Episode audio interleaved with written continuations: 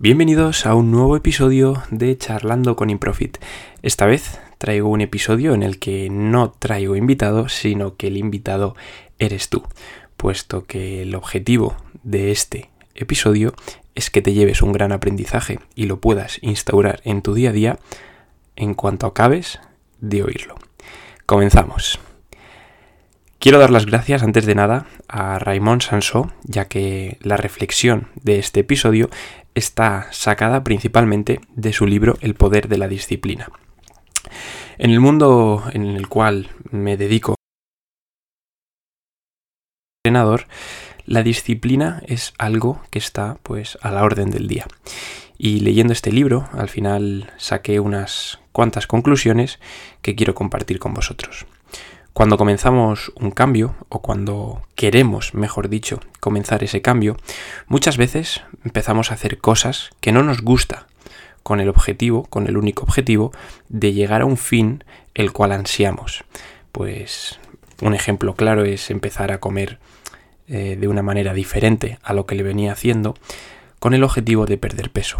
O empezar a hacer ejercicio que veo por ahí, como por ejemplo correr o ir al gimnasio, con el objetivo de conseguir un cuerpo diferente al que tengo actualmente. Y esto no tiene por qué ser negativo, pero sí no es lo adecuado si no tenemos antes unos pasos previos. Y es aquí donde te voy a hablar de la disciplina interna y de la disciplina externa.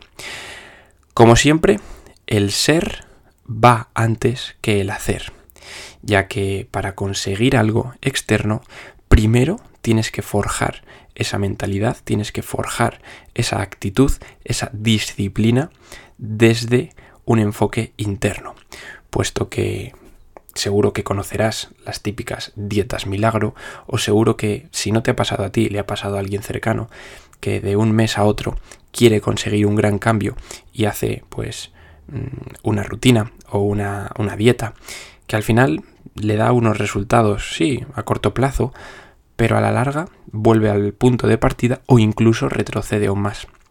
Y esto es porque no buscamos ese cambio que nos favorezca a largo plazo, sino que queremos resultados ya y queremos las cosas rápidas. Entonces, teniendo como objetivo un cambio o un inicio de una nueva etapa, os voy a hablar de la disciplina. La autodisciplina es una parte de la disciplina, la que tenemos nosotros para con nosotros mismos. Nos habla Ramón Sansó de que es un músculo que se fortalece al usarlo. Cuando eres disciplinado en un área de tu vida, es más sencillo serlo también en otras áreas, porque reconoces sus beneficios. Esta reflexión nos hace entender que al final mm, la disciplina no es solo con un objetivo. La disciplina como concepto la tienes para contigo mismo con todas las cosas que haces en tu día, desde que te levantas hasta que te acuestas.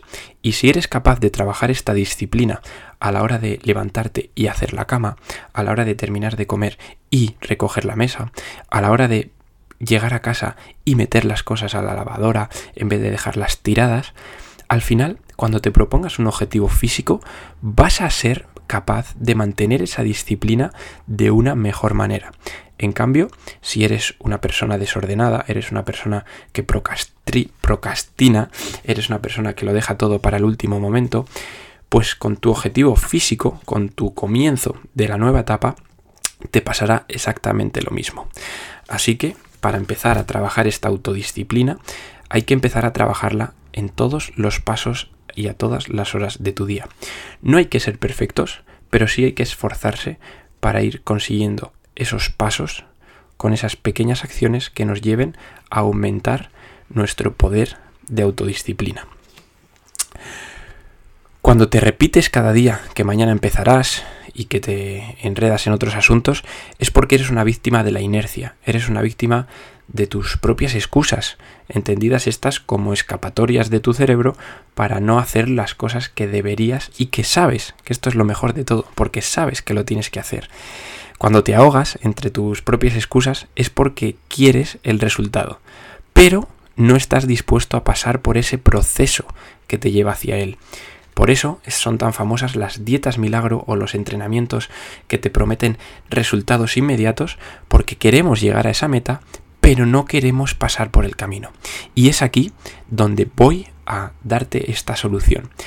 Hilándolo con el principio de la disciplina interna para la disciplina externa, repito la misma frase que decía hace un par de minutos, el ser va antes que el hacer, tenemos que empezar a forjar nuestro cambio dentro de nosotros mismos. Tenemos que desear ese cambio, pero más que el objetivo final, tenemos que desear el objetivo durante ese cambio. Tenemos que tomar una decisión porque realmente tenemos esa fuerza de voluntad, porque realmente queremos pasar por ese proceso. Y no poniendo solo el objetivo en el punto final, en la meta. Ya que haciendo una analogía hacia lo que yo voy a disputar dentro de cuatro días, yo quiero cruzar mi meta de un medio Ironman y he disfrutado durante los últimos cinco meses de ese proceso, ya que para cruzar esa meta no es tan fácil como levantarte un día, ir a la prueba y completarla, sino que tienes que estar trabajándotelo durante cinco meses, durante más de 150, 160 días previos, donde te levantas por la mañana y la disciplina para contigo mismo tiene que ser máxima, porque si no, el día de esa prueba te levantarás y no habrás trabajado para lograrlo y no lo lograrás.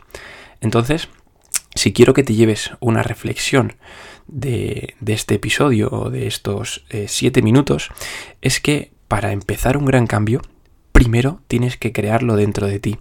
Si quieres perder peso, piensa el por qué.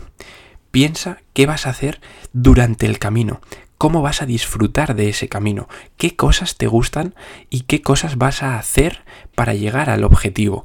No pienses solo en la manera más rápida de llegar a él, porque al final desistirás, no llegarás y si es que llegas de esta manera rápida, luego retrocederás al haber conseguido algo mediante algo que no has disfrutado. Entonces, con esta reflexión final, y ya acabamos aquí el episodio, márcate un objetivo, pero sobre todo, disfruta del camino, disfruta de tus acciones diarias que te acerquen hacia tu objetivo y de esta manera conseguirás dos cosas.